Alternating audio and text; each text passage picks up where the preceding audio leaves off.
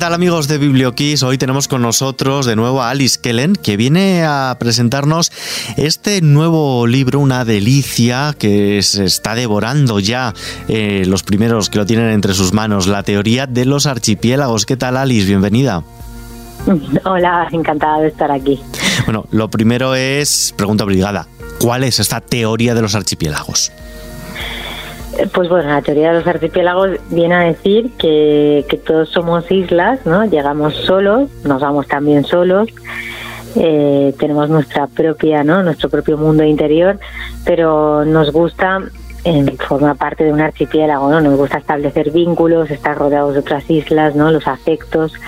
Entonces al final es como, como bueno, ¿no? Que a pesar de ser islas buscamos eh, el sentirnos arropados. Vale, ya sabemos la teoría. Ahora la práctica, tu nueva novela. ¿Qué nos vamos a encontrar en estas páginas? Pues bueno, yo entre las páginas de la teoría de los archipiélagos hay una historia de dos personas, de Martín e Isaac, que comienza en los años 80 eh, y bueno, nosotros la vamos a ver desde la perspectiva del 2018 y vamos a ir hacia atrás un poco para reconstruir qué pasó entre ellos, ¿no? Durante un verano y, bueno, y qué ha sido de sus vidas, ¿no? Hasta ahora. Me dices que son los dos personajes principales, Martín e Isaac. ¿Cómo me los podrías definir un poco grosso modo? Em, pues em, Isaac, y yo creo que es el personaje ¿no? que de primeras más gusta, es el bueno, un personaje muy valiente, muy sincero, muy visceral, ¿no? Muy, muy, muy transparente. Y luego Martín, que realmente es el gran protagonista de la novela, es el típico personaje, ¿no? Que a lo mejor de primeras nos entra menos, ¿no? Pero yo, yo pienso que la vida está llena de Martín, eh, de un montón parecidos mm. y bueno, es una persona como un poco más gris a la que la vida le pasa un poco como por encima, ¿no?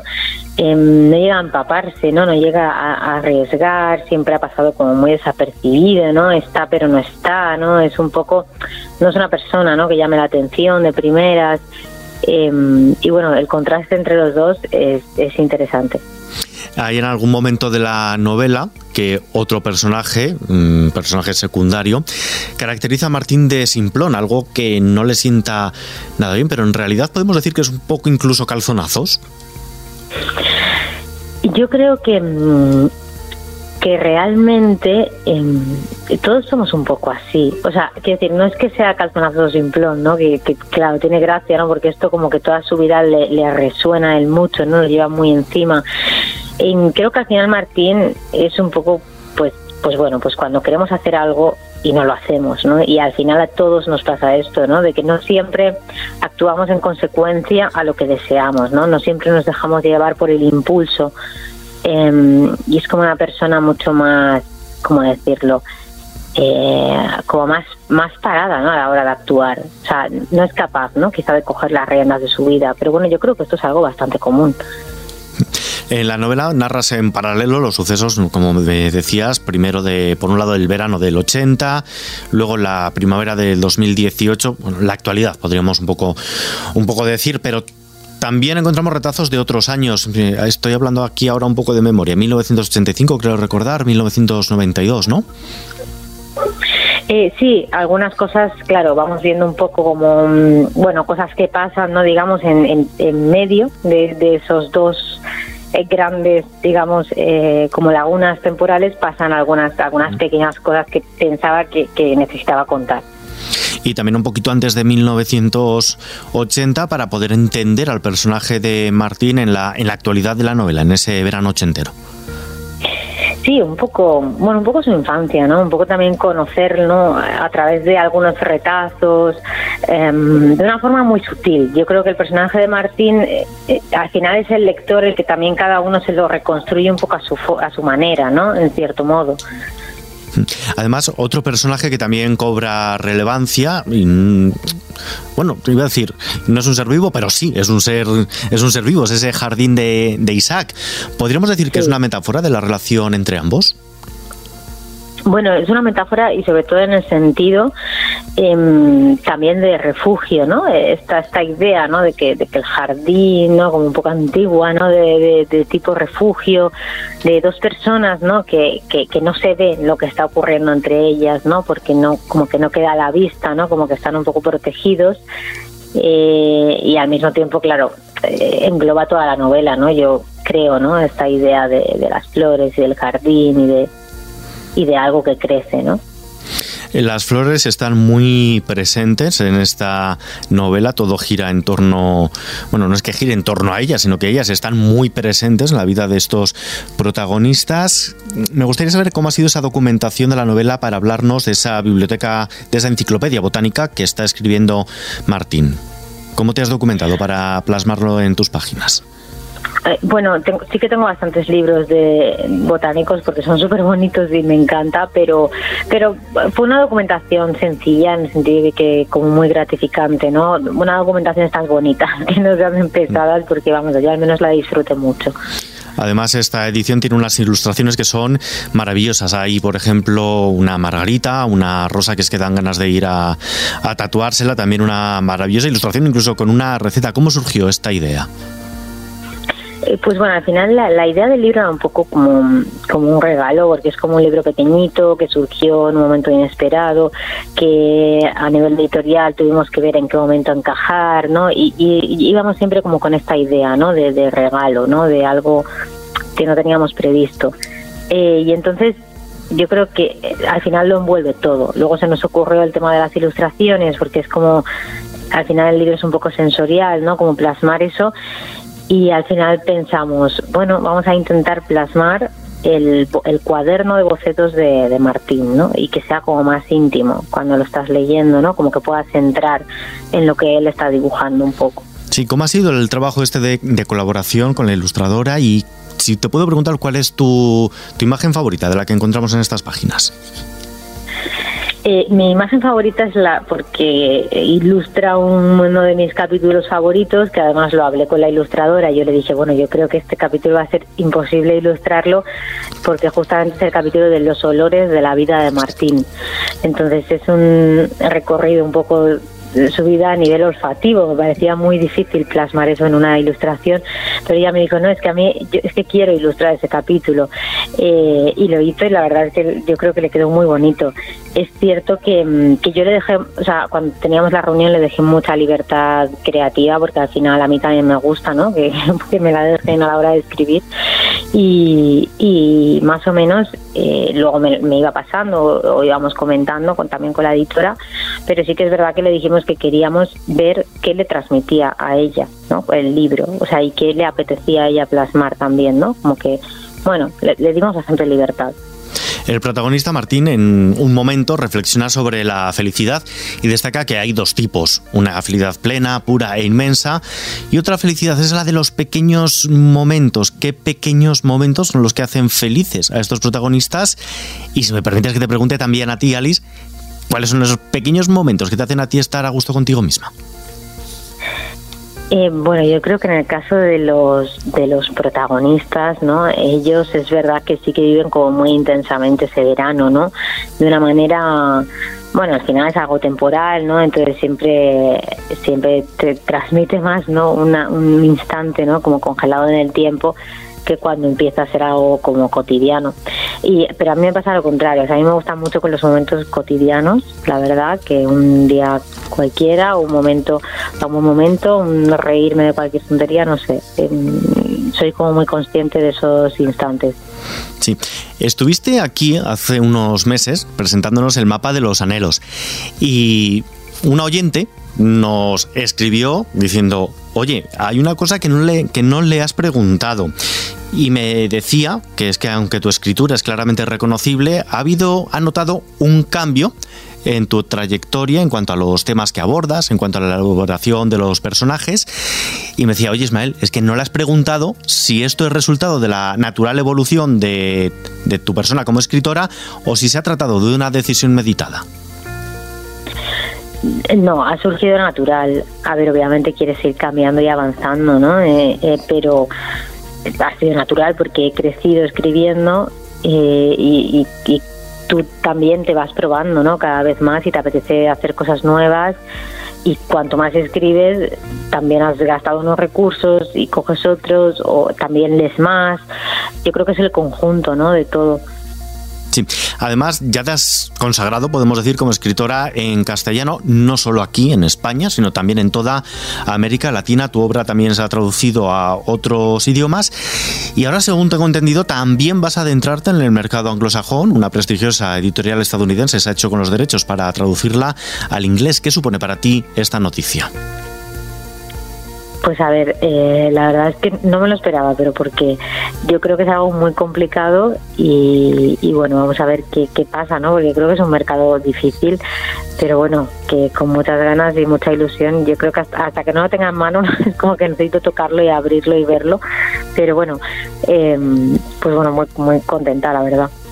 La teoría de los archipiélagos lleva apenas unos días en las librerías, está dispuesta a llegar a ser un superventas de cara a este Black Friday que está aquí a la vuelta de la esquina, también en vísperas de la Navidad, pero quien lo ha podido devorar, porque podemos decir que este libro se devora, ¿qué feedback ha recibido en estos, de estos primeros lectores? Pues la verdad es que el feedback que me ha llegado yo creo que es de las entrevistas que he hecho hasta ahora, ¿no? que, he hecho esta mañana, porque salió ayer. Eh, y bueno, en general ha, gustado, ¿no? Yo creo que es un poco como tú dices, que es muy cortito, que se lee muy fácil, ¿no? Al final es como un bocado y las ilustraciones también, no sé, le dan, le dan, no sé, es como un libro, yo creo que cuidado, ¿no? Como un poco mimado. Sí, además a mí me ha surgido una anécdota precisamente viniendo hacia aquí, hacia la radio, venía en el metro leyendo y un chico de una persona de, que estaba tocando en el metro, de repente se me acerca y dice, buen libro, buena lectura. Y se va. O sea que lleva, lleva un día en las librerías, pero ya está muy en la calle. ¿Qué supone esto para ti? No, a, mí, a mí es que me cuesta, ¿eh? esto visualizarlo luego como, em, como algo real, digamos. Yo siempre lo veo como un poco eh, desde la lejanía y, da vértigo, pero bueno, al mismo tiempo también es bonito, ¿no? Intentas, intentas disfrutarlo, ¿no? O sea que yo creo que a veces no es tan fácil, no es tan fácil. En tu trayectoria te conocemos también porque eres escritora de, trilogías, biologías. Mm, ¿Esta teoría de los archipiélagos se, se puede ampliar? No. ¿No? No, no, lo vamos a tener, no vamos a tener, por ejemplo, no sé, se me ocurre, contándolo todo desde un punto de vista más de Isaac. Es, es curioso porque me han preguntado eso y me resulta curioso porque no me lo había planteado, o sea, que pudiese interesar. Eh, pero yo creo que yo creo que no. O sea me cuesta mucho ahora la idea de hacer libros que no sean autoconclusivos no es como que cada libro es un poco un universo y, y cuando acabo eh, tengo ganas como de, explorar otro universo, ¿no? Que sea como, además, como lo más opuesto que pueda ser al que acabo de escribir, mm. digamos. Además, el corazón está, el corazón está muy presente en la novela, no solo por la definición que haces en uno de estos capítulos, sino también por un breve diálogo que encontramos en estas páginas. Voy a leerlo. A veces creo que tengo el corazón lleno de polvo. Es lo más triste que he oído jamás. La cuestión es, ¿quién se lo dijo a quién? No sé si puedes compartir con nosotros quién se lo dijo a quién. Pues esa es la clave, que creo que cada lector, eh, creo que para cada lector puede que lo haya dicho una persona diferente. O sea, era lo que intentaba, era lo que intentaba con ese diálogo, sí. Se queda en la, bueno, que cada lector lo interprete, ¿no? Y, o sea, para ti quién fue. podemos podemos lanzar una encuesta en Twitter a ver cuando dentro de unas semanas cuando ya todos lo hayamos leído para ver para ver quién gana. Y ya por ir terminando, Alice, en el relato de vez en cuando hay referencias musicales de todas ellas ¿Qué canción, qué banda sonora pondrías para esta novela si solo tuvieses que escoger una canción? Ay, yo creo que pondría eh, una de Víctor Manuel. ¿Solo pienso en ti? Porque esa aparece en el libro. Pues con esta canción, si te parece, nos despedimos por hoy, pero estamos deseando que vuelvas aquí a nuestros micrófonos a traernos la próxima novela, que seguro, seguro tienes ya en mente, si no, estás trabajando ya en ella. estoy ya trabajando en ella, así que nos veremos a la próxima. Muchas gracias por acompañarnos, Alice. A ti, un placer. Porque entre los dedos a su padre, como un pez se le escurrió Hace un mes cumplió los 26. Solo pienso en ti. Hey, solo pienso en ti. Juntos de la mano se les ve por el jardín. No puede haber nadie en este mundo tan feliz. Hey, solo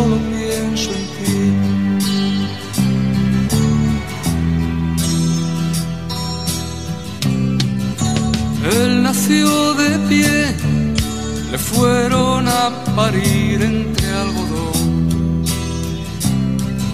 Su padre pensó que aquello era un castigo del Señor. Le buscó un lugar para olvidarlo y siendo niño le internó. Pronto cumplirá los 33.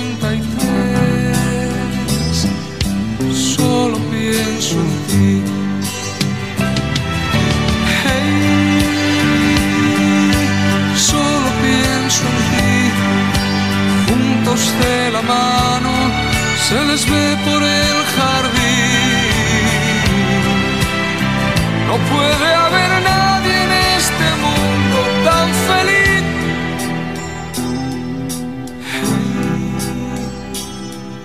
Solo pienso en ti.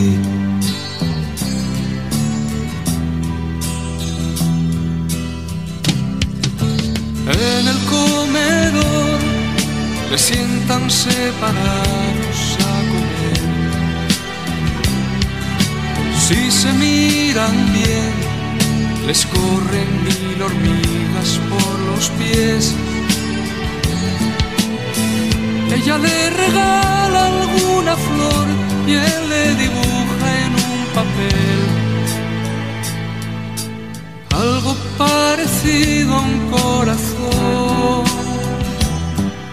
Solo pienso en ti.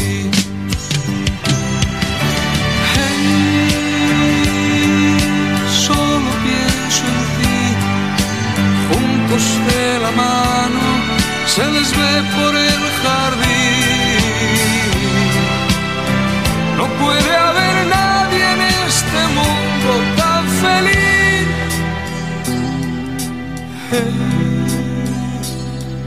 Solo pienso en ti.